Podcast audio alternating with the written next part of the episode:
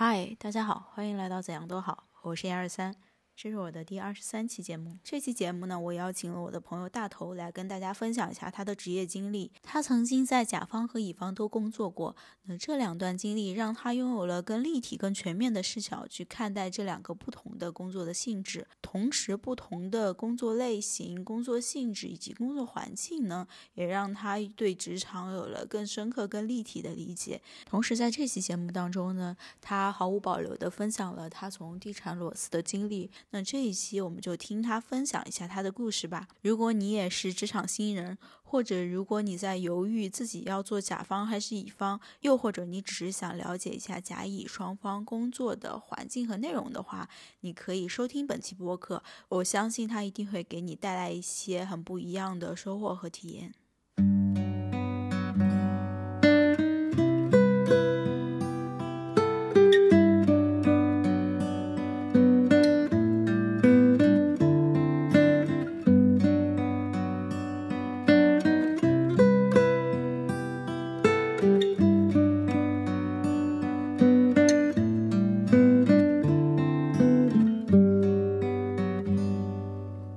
好，今天这期播客呢，我请到了我的一位非常好的朋友，他曾经呢在地产行业的甲方和乙方都工作过，但是后来呢也从地产辞职了。嗯，那今天这期播客想跟大家聊一下他在地产行业工作的经历以及他辞职的一些经历。然后有请到我的好朋友大头。大家好，二三你好。那今天也是想请你来，想谈一下工作这几年也没有多长时间啊，就是大家都一样，就是工作这段时间的经历啊，以及自己辞职的经历。那可不可以先跟大家简单的自我介绍一下？嗯，好，那我就简单介绍一下我的背景。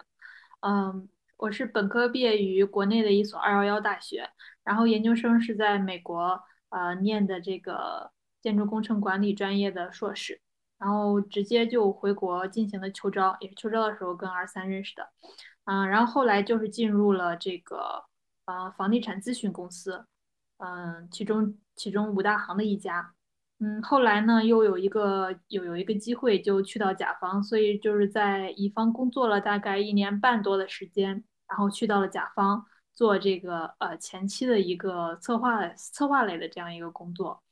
嗯，然后大概是在甲方工作了也是一年多的时间，就决定裸辞了，然后现在是在待业的一个状态。听完你的经历，我觉得大多数人应该会觉得。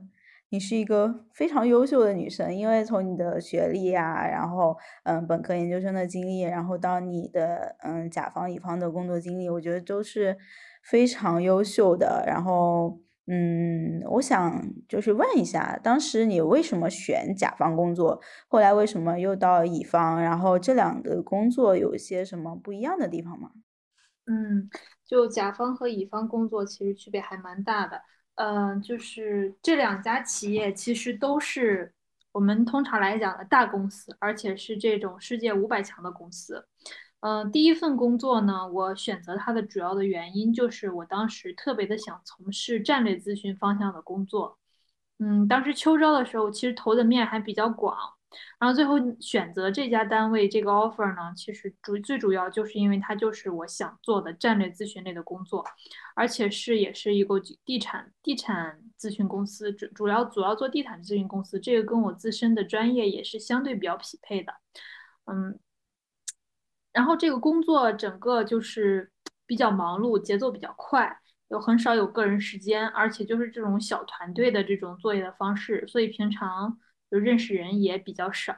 然后也是应届生，嗯，这个当时的 Hackon 是放到了二线城市，虽然一直跟着一线团队去做一些工作，但是 Hackon 在二线城市随的也是二线城市的薪资，针对当时的这种工作强度和付出来讲，我觉得这个性价比是稍微有点低，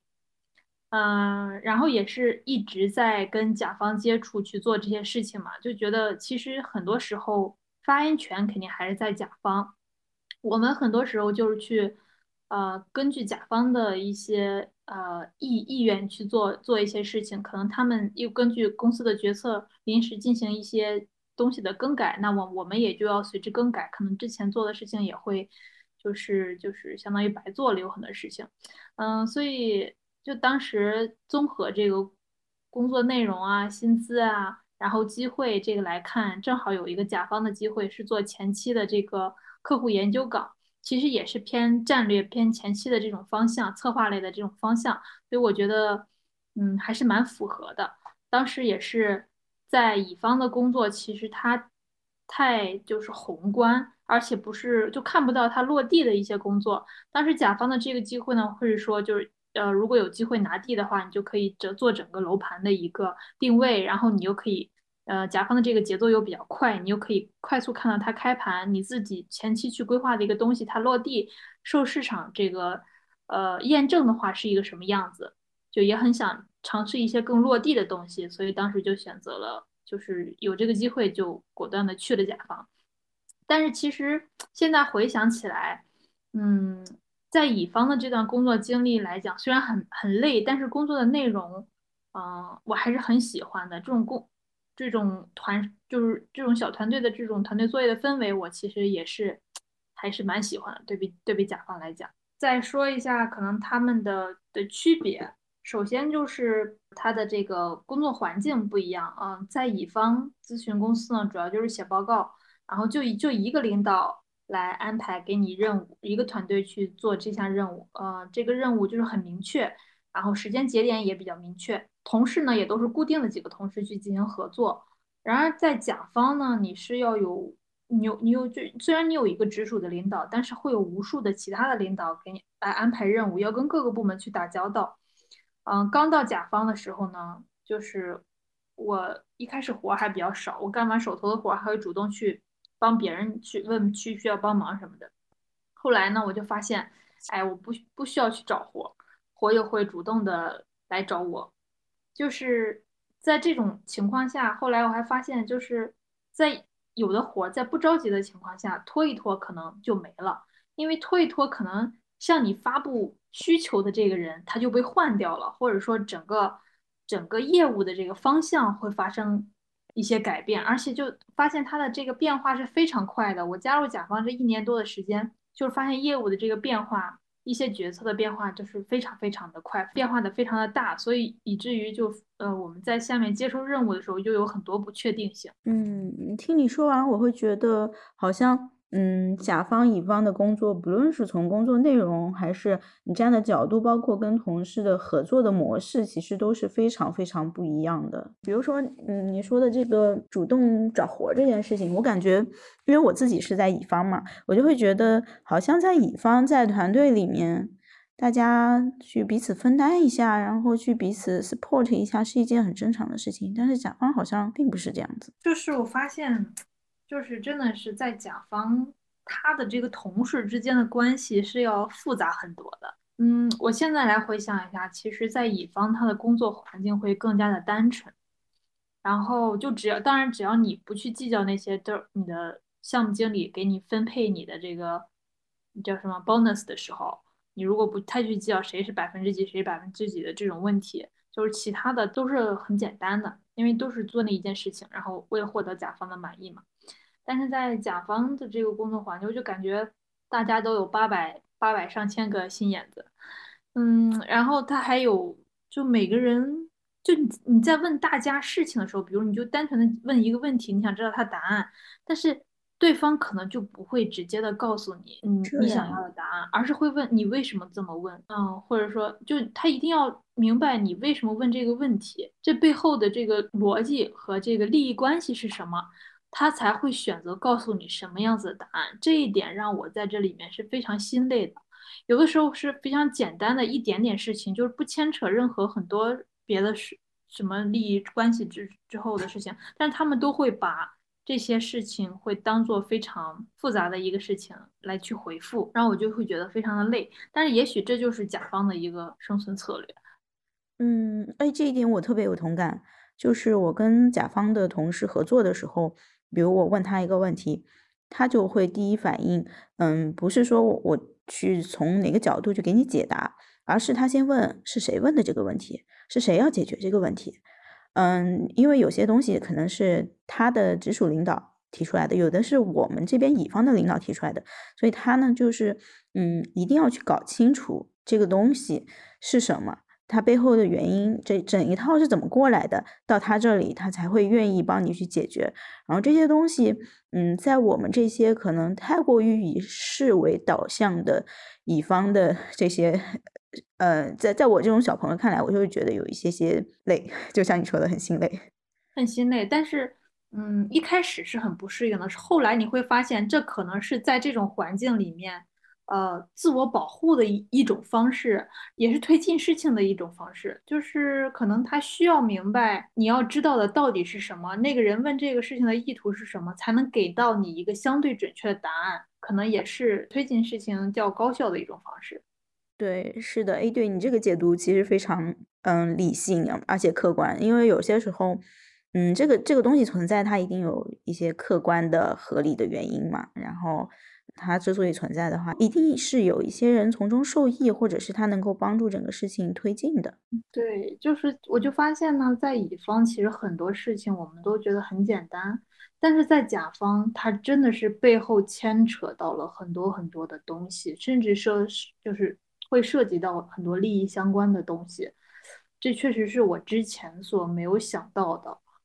嗯，也是我这一年来的一些些的收获吧，就。但是我真的是觉得可能自己不太适合那个环境，所以这也是裸辞的一个原因。嗯，我们可能都是属于更想去 focus 在事的这个层面上，而不是说，嗯，我一定要把关系搞好，就是那种层面。对，是的，有的人长袖善舞，他适合去搞这种关系，他可能就适合待在这种环境里。他做任何一件事情，可能先想的就是上面的一些。宏观的领导们之间的这些东西，但是我们可能就是从事去 focus，但是可能单从事去推进是不适于在这个环境中去进行下去的。对，是的，因为很多合作背后还是牵扯到人人和人之间的关系，各种东西。其实这个，嗯，也是非常重要的，也是 我觉得是需要我们去修炼的东西。是，就是尤其我之前会做相关，比如说呃，做这种比较。叫叫什么？就是投前研判，算是投前研判这个工作。嗯，当我在纠结一个点是不是准确，这个事情是不是精确，是应该怎么表述的时候，有较为年长的同事，他当时是叫做引导人啊，职业引导人，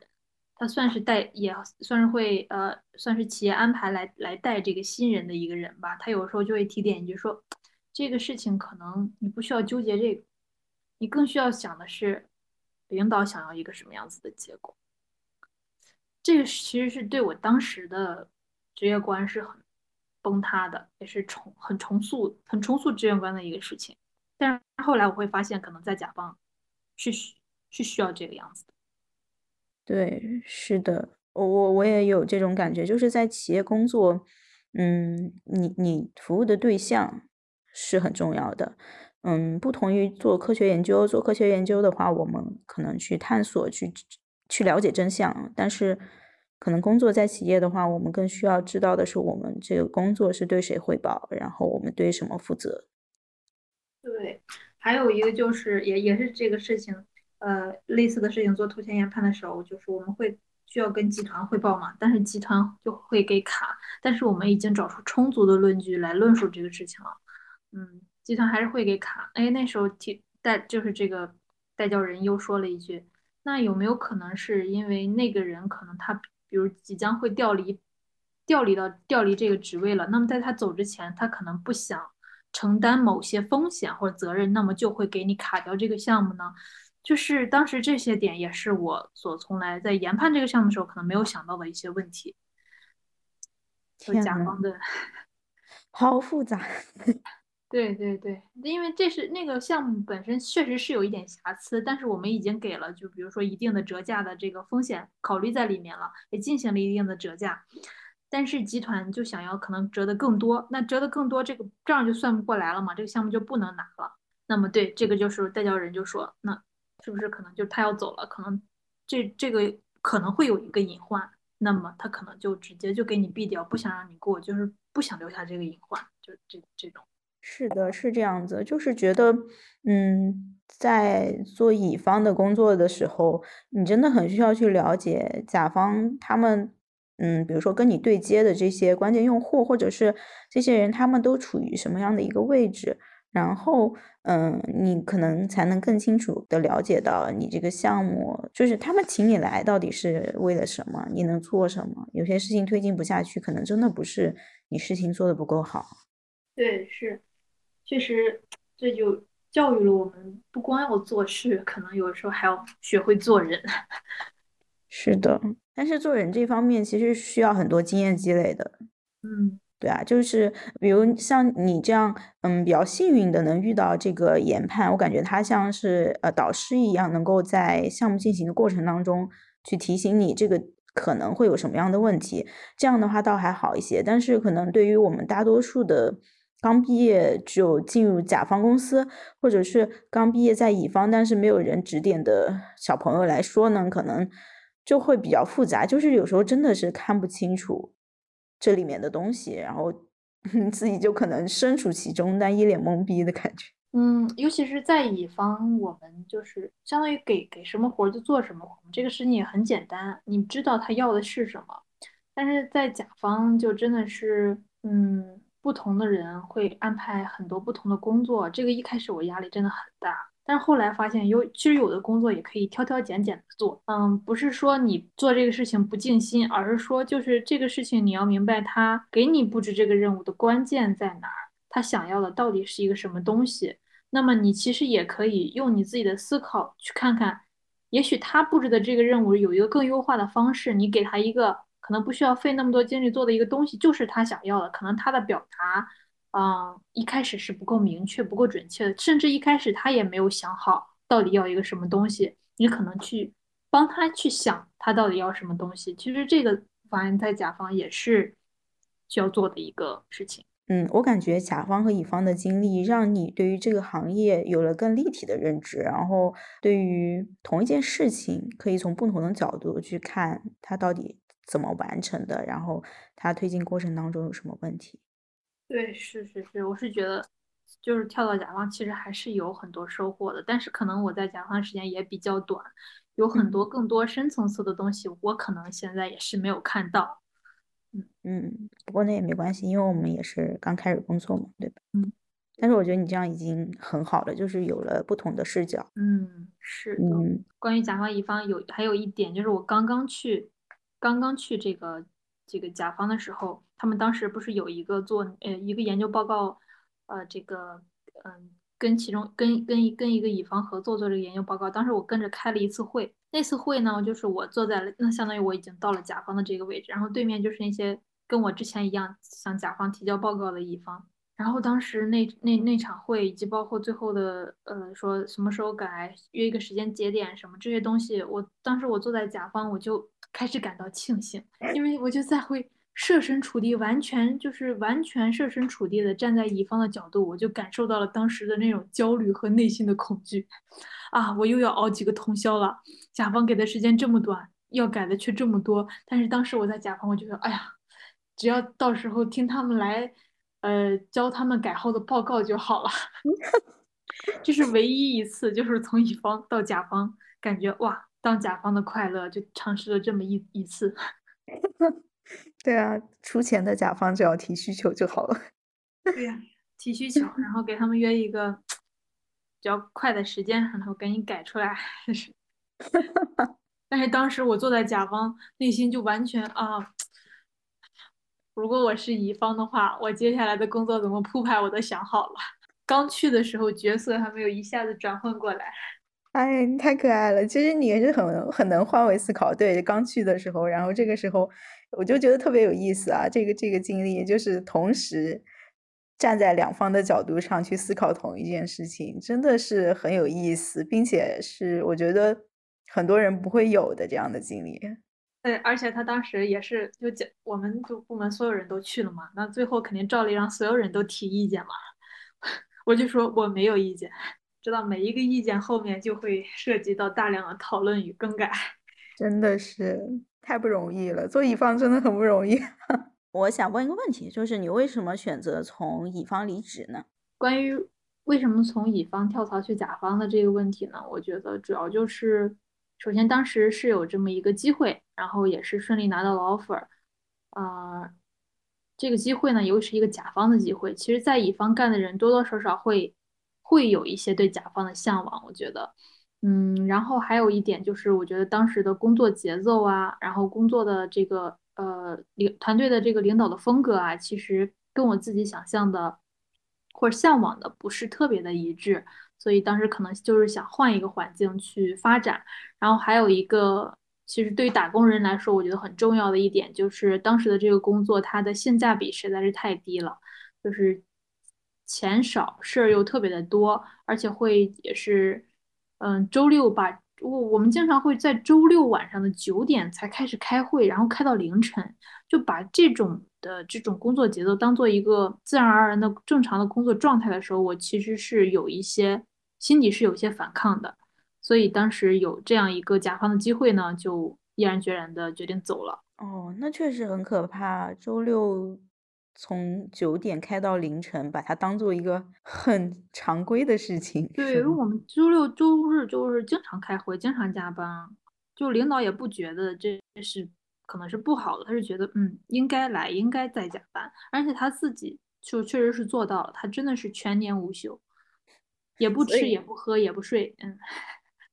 所以他自己卷，然后顺便带着你们一起卷，对对，他自己先卷，我们确实没有办法说啊，那你不干，那我让我们干，对吧？他确实也是自己干，自己干的是最累的，就是真的他可以就是从早上他他跟我们讲过，他一天其实主要就吃早早饭，他一定要吃好。因为接下来的午饭和晚饭都不知道能不能吃或者什么时间吃了。天呐，那有这样的领导的话，压力真的很大耶，因为 他自己就疯狂卷。对，而且他经常就嗯开会，就比如说中午开会，可能他趁着人齐，十一点开始开，十一点开始开呢，然后就一下子开到了下午三点，大家都没吃饭，都饿，但是他他不饿，他不饿，他就觉得大家都能开。那我感受到了你的这个领导应该在对人方面，他可能有一点点少考虑到大家的感受。就比如，呃，这个人他是不是有一些其他除工作以外的需求？他可能 focus 在工作的那他 是。对对是，对。那这样确实会很有压力。而且，嗯，我留意到你说到一点啊，就是关于工资这一方面。嗯，其实我感觉我们。哦，我感觉我和你啊，就我我，因为我们两个就是我感觉我们刚毕业的时候，嗯，其实是没有这么看重工资的，就是其实是希望能够去学到更多的东西，哪怕工资少一点点也没关系。但是，嗯，包括我现在跟你的想法其实有点一样，就是工资其实还是很重要的一部分。是的，是的，就是这不是呼兰说嘛，在段子里说，躺有躺的价，卷有卷的价，对吧？虽然说刚毕业，可能不应该在大家的这个观念里，可能都是说不应该要求工资，就是追求成长。但是，我我可能也是眼皮子浅，我确实是觉得，我可能需要更高的工资，才能激励我继续去那样子做。哦，我也觉得高工资是正常的，因为工资代表他公司对你认可的一个方面嘛。如果说，你很认可我，但是你又不愿意给我开高工资，那不是画饼吗？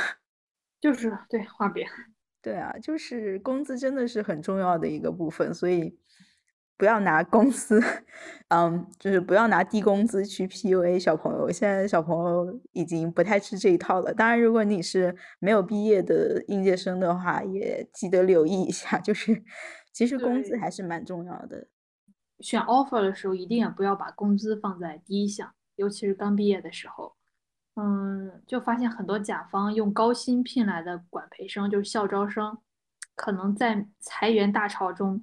是可能会第一轮被裁掉的。哦，也是有这个风险的。对你提醒的这一点真的很对，就是嗯，我们需要考虑工资，但是它不是这个最重要的这一点，就是你还是需要去综合很多其他的因素去考虑。嗯。哦，不过你说的这个管培生被裁员，我还是嗯第一次听到。就是现在管培生 已经这么可怜了吗？我！我以前我记得我们毕业的时候，那时候管培生真的是嗯，好像超级火，并且认为是嗯那种重点培养对象的感觉。嗯，是的，但是就是就工资倒挂，他们的工资确实很高，在这样的一个市场环境里面，可能领导们考虑的方面就更综合一点，就是这个时候产出会可能，我觉得是我性价比和产出可能他们考虑的会更多一点，所以有的时候一些就是我亲眼见到的例子吧，他们就会被调离原本想要去的岗位，或者是。就是直接会被，就是如果你不接受调岗的话，可能就直接需要你去重新找工作，就是这样的事例是有的，在甲方是有的。我我现在也感觉好像管培生不像以前这么火了，好像它的价值好像不像以前一样这么被认可啊，或者怎么样啊？那那我理解，从乙方离职呢，是由于嗯一些，比如说。领导的团队管理风格啊，以及很现实的经济的因素，然后导致了你去了甲方。那现在呢？你是从甲方呃裸辞，那为什么去了甲方之后又决定裸辞呢？嗯，从甲方做裸辞的这个决定，嗯，也是很也是很综合、很复杂。去我自己来梳理来看吧，我觉得。可能就是根本的原因，就是我已经不是我喜欢的自己，或者是我想要的自己的这种状态了。之前的我是在职场中或在工作中，无论在工作还是生活中，都是一个勇于承担，然后敢于去做的这样的一个心态和这样的一个行动。当时我就跟你说通宵的那个项目嘛，当时是在通宵了，我记得六十多个小时，就仅睡了五个小时的情况下。当时在客户那儿开会，开到了八点多，然后但是当天晚上我还订了这个大剧院的音乐会的票，然后我就赶去听下半场的音乐会。然后当时也是去甲方驻场的时候赶报告，到了晚上十一二点，然后当时正好是他们是在郊外嘛，也有银河，然后我又扛着我的藏家和相机去郊外拍银河。就虽然在乙方的时候状态很忙碌，但是我还保有着对生活的这种热情以及对工作的激情。但是我发现，在甲方的时候，我是这些热情和激情就是完全被消磨掉了。工作中，我可能也不会积极主动，就是承担更多的任务，去主动的承担更多的任务，主动的去研究、去探索。然后生活中可能也就是一副闲鱼的状态，有有时间可能就想在家睡觉，也没有想着去去干嘛干嘛干嘛。就我觉得这种状态其实是很可怕的，就是有一自己给自己上了一个枷锁，把自己给锁住了。嗯，从感受上来讲是这个样子，就是在甲方的这一年多，我是感觉我自己是生活在一个塑料袋里，就是感觉我睁不开，不只是有天花板，更是有一个塑料袋把我整个身心都给锁住了，这种感觉，就是很窒息的感觉，窒息的感觉。嗯，你一直给我的感觉就是，嗯，做事情很踏实，然后很稳定，同时也很有能力。就是你给我感觉不是那种我特别喜欢随便跳槽的女生，不是这样子。然后同时呢，你又是那种很负责、很尽责的这样的一个状态。所以我其实蛮好奇，是什么样的经历会让你会觉得，哎呀，我就是很只想躺平啊，包括你会觉得很窒息。就是你可以不可以？给大家分享一下具体有发生了哪些事情，让你会觉得很可怕的，然后让你不再是你自己。嗯嗯嗯，首先就就第一点，可能就是工作的节奏。嗯，其实，在乙方我们是有一个工作的这个周期，对吧？什么时候交报告？交完报告之后，可能需要一些调改，但是大的这个事情就没有很多了。你是知道有一个节点在的，但是在甲方就是。当你冲刺了一个节点，本来以为可以歇一口气的时候，哎，又有一项任务来了，又有一项任务来了，而且是一项接一项的大任务。就是我从去年六月份入职，嗯，开始其实还闲了几个月，那时候人也多，后来随着人员不断的流失，然后以及我承担的任务不断的变多，从十月份开始就一直忙到我辞职。每个月的加班时长，我有自己有一个统计，大概都都在九十个小时到一百二十个小时。嗯，就是额外的加班时长，最少的一个月也在五十个小时。九十到一百二十个小时是指，嗯，就是比如说我们正常六点下班之后吗？还是？对对对，下班之后的时间。哇，那如果嗯按最少的算的话，你也是每天至少加班了三个小时。按最多的算的话，就按一个月三十天啊，最多的话你也是加班四个小时，也就是到十点或九十点钟的样子每天。对，尤其你这是摊开三十天算，所以是这么样的。其实有的时候就是可能周末那肯定要更多。对，是的，哦，对对，其实应该是按照那个二十二天算，这样的话可能会算出。你每天加班的时长，或者是哦，对，你还有周末，对，对对对，但是其实这就是一个，就是到最后你就是一个坐等任务来的状态，就根本就不需要我去做什么，我研究什么不需要，因为会有源源不断的工作涌向你。天呐，就是有几次我想约朋友晚上吃饭，或者是周末一块出去玩儿，都会被很突然的、很临时的工作打断。就有一次我印象很深刻，我约了朋友去海边儿。然后我开车就开到一半儿，领导给打电话说：“哎，怎么发消群里发消息你也不看，你也不回？嗯，说现在有一个着急的事儿得赶紧办。”然后我就开车停到了路边儿，然后就近找了一个停车场停下，就开始做那个工作。然后后来发现那个工作也不是我在外面临时可以做得完的，然后又接着赶回公司，加班加到了凌晨，就是很多这种的事情，就临时很突然的工作又很着急，所以后来我可能也就不约同。不约朋友们吃饭或者是一起玩的，就老是会爽约。天呐，好窒息啊！我感觉你已经被完全被工作挤占的，完全没有自己任何的生活。就是，我就感觉我的生活已经被公司绑架了。对，一个在甲在乙方的时候能够做项目，同时也拍银河，就是拍星星的 这么一个女生都不嫌累的女生，然后在甲方已经被折磨成这样。对，就是感觉老是有任务在赶着你，一个一个一个接一个，在你以为可以喘气的时候，又给你一个任务，就是这种，不光是精神，就是不光是你的身体上累，就是心累，更心累。哦，这让我想到一句话，就是之前甲方的一位嗯 PMO 跟我说的，他说你可能在甲方学到的是。跟人方面的东西更多一点，在乙方的话，可能跟事方面的东西更多一点，所以我感觉甲方真的会心比较累一些，乙方可能身体累。哎，我记得你有提这个人员流失，那为什么在你工作的过程当中这么多人走了？是因为工作强度很大吗？嗯，这个流失也不都是主动的。哦哦，那那我明白。很多是被动的。对，因为我加入的这个时点也是巧，我六月份加入，六月份就去年六月份，就是去年下半年，房地产就开始急转直下，三道红线一出，接着各个开发商开始暴雷，嗯，公司投资收紧，那我们这些前期研判其实也没有那么多可以研判。是的，感觉大家都是大环境下面的一个小的、非常非常小的微不足道的个体。对，是的，是的，是的。那这些离职之后，嗯，不论是从乙方离职还是从甲方离职，这些经历你有后悔过吗？就是觉得好像不应该这么做。嗯，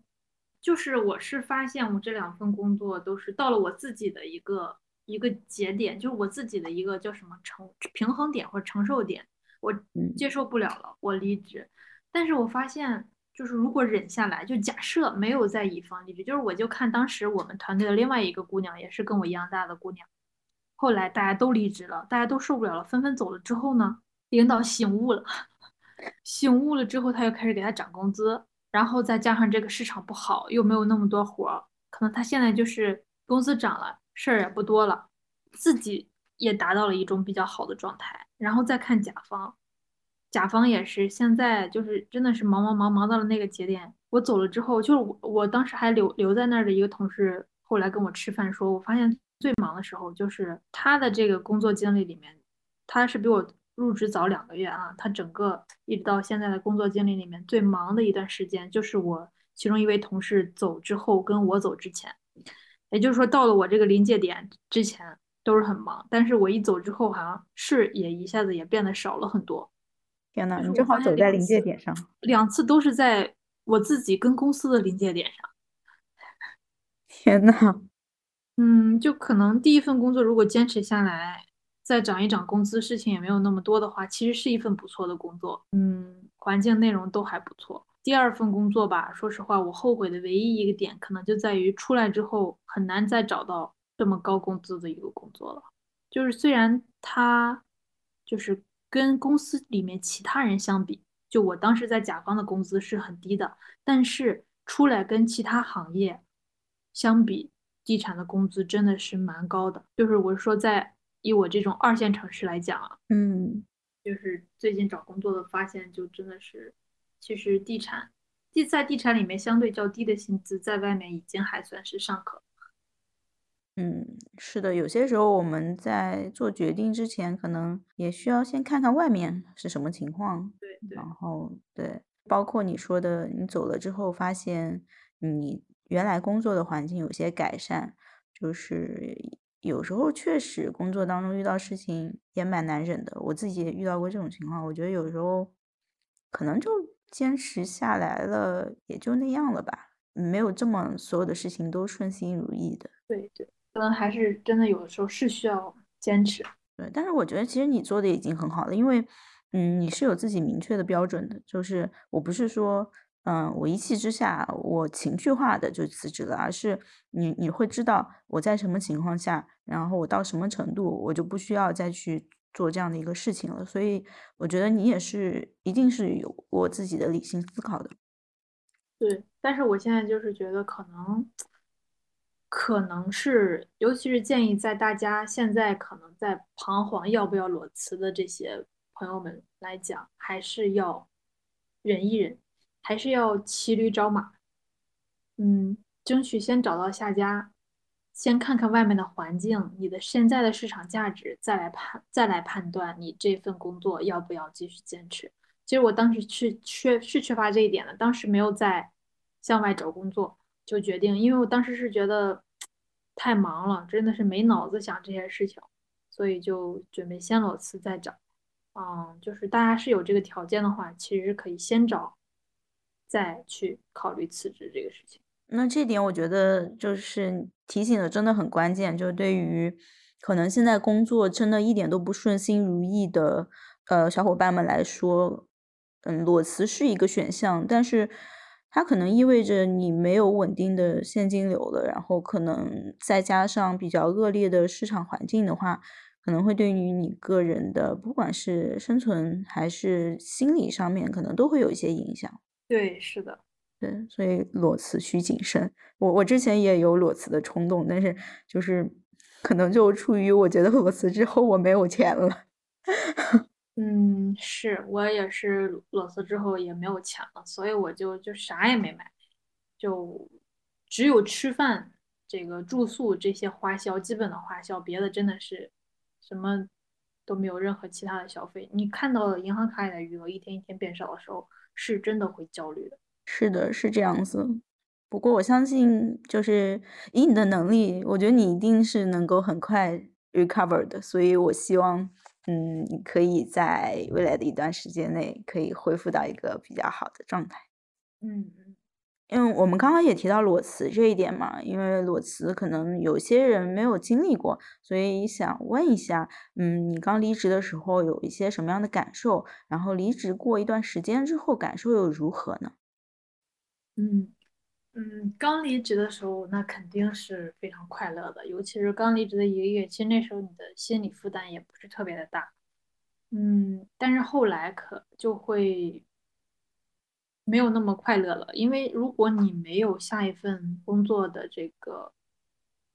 保障在的话，可能就是就包括你可能出去玩儿也不会那么的坦然。我是直接没有就是出去玩儿，没有选择出去玩儿，就是。在准备一些考试，嗯，但是也是因为疫情的原因，所有的现在所有的考试都延期了，所以现在我也是先找了一份工作，准备先去做着，再来决定。但是年底机会真的非常的少，所以先找了一个可能就本地的一个小公司，先去做着。哦，想补充一点就是，呃，还是要在。裸辞之前考虑清楚，你最后要从这个公司获得什么，然后你以及你离职之后的一个时间和任务的铺排。我现在其实是有一点后悔裸辞早了，就是我应该在这个公司拿到中级职称，评完中级职称再走。嗯，现在发现就外面的很多招聘，就尤其事业单位的招聘，它可能是要求要有中级职称的，但是就是当时是在一个评评审的阶段，但是他一直没有消息，然后也不知道等到什么时候他才开始评。当时是问了那个，呃，行政那边是可以评，但是就是需要等等上面发发通知或者之类的，因为他需要找一个别的公司进行一个代办，所以他也不是特别的清楚，导致呢，当时我就觉得，哎，算了，这个可能也没有那么重要，不等了。但是后来发现呢，如你就是对于我来讲，可能当时在那儿应该评完职称，再忍一段时间，评完职称再走，会机会更多一点。嗯，确实是，就是有时候我们在离职之前，应该尽可能利用这个公司的资源，也不是说利用，就是因为这个资源本来就是 open 对所有人的嘛，就应该去尽力的去为自己争取一些资源。对，是的，其实我现在回想起来，离呃裸辞的这个冲动，其实还是有一点，就是裸辞的这个决定还是有一点冲动。嗯，还是需要多考虑一些事情，就大家一定要考虑到，你就是接下来的一个安排，你到底想要的是什么，以及你可以可在这个公司获得的是什么，就是这些都考虑清楚，有一个明确的嗯任务。或者计划书了之后，可能再进行裸辞，你才会少一些焦虑，也是会多一些底气。嗯，是的，毕竟有些时候个人的能力比较有限，你获取的资源也比较有限。在公司的话，既然有一个好的平台，就好好利用一下。包括你说的，嗯，要想好后续自己要走什么样的路啊，这个至少要有一个初步的打算。嗯，是的。嗯，所以这个还是挺重要的。嗯，那你现在对于工作的理解和定义有变得有不一样吗？因为我感觉，嗯，你在我眼里是一个非常有灵气的女生，然后也很会拍照啊之类的。你自己有比如说规划一些自由职业或者是其他方面的想法吗？嗯，我有这种。嗯，做自由就是做副业的打算，就是我希望把爱好能够培养成可以带来一定收入的副业，但是我可能本身还是一个就是没有那么敢冒险的人，就是我还是希望有一份稳定的工作在，然后再去进行一些就别的探索。我有一个朋友，他也是裸辞，然后去真的是做他热爱的事情，就是他去开了一个个人工作室。当自己完全自负盈亏去做这些事情的时候，就是破釜沉舟去做这些事情的时候，他其实也是就是常常有这种焦虑的情绪，尤其是在秋冬季，再加上疫情老是封锁，之前要是封锁，会对他的这个呃客单会有很大的一个影响。他也是经常跟我交流，可能时常会有一个焦虑的这样一种情绪。嗯，所以我是觉得，对于我来讲，我可能还是需要先有一份工作，再去想其他的叫爱好。去作为这个副业的这种事情，嗯，对，是的，因为对于我们大多数，嗯，可能普通的人家成长起来的女孩来说，我们并没有这么多的资源，我们可能也不太希望去完全的靠着父母，还是希望有一些，嗯，一方面有一些稳定的东西，然后另一方面也可以做一些自己想做的东西。那最后，我想，我们是不是可以有一些？经验或者是一些东西分享给刚毕业或者是正在职场工作的那些新人呢？嗯，其实我工作的年年头也没有很久，所以就是给大家一些就浅显自己现在认识到的一些啊经验吧。是觉得刚毕业选择工作的时候，啊，可能不知道自己想要什么，那么就 以当下你想。做的事情去做，因为你可能在工作中，你就会逐渐明白你想要做的事情是什么，你自己是一个什么样子的人，然后你想要的工作环境或者你想要的生活环境是一个什么样子的，就是在摸索中去不断的前进，然后去不断的认识自己。然后第二个可能就是做决定的时候，我真的要考虑的非常的全面，然后多听一听大家的意见。嗯，多认识一些，去多去接触一些可能比你更有经验、更年长、更优秀的人，然后多听听他们的意见，再做一个综合的考量。做事情一定不要冲动吧。好的，哎，这两点我觉得对于我来说也非常的受用。就是有些时候，嗯，我们可能不能一开始就找到自己真的擅长或者想做的事情，真的需要在做事情的过程当中去不断探索的。对，嗯，是，对，好啊，那谢谢大头，然后今天抽出来时间参加。这个我的这个小的访谈，然后希望你在未来的一段时间呢，可以找到自己未来新的方向，然后可以在嗯职场包括个人人生探索上能够更进一步。嗯，好的，谢谢二三。好的，好，那今天的节目就到这里了，那我们下期再见，拜拜，拜拜。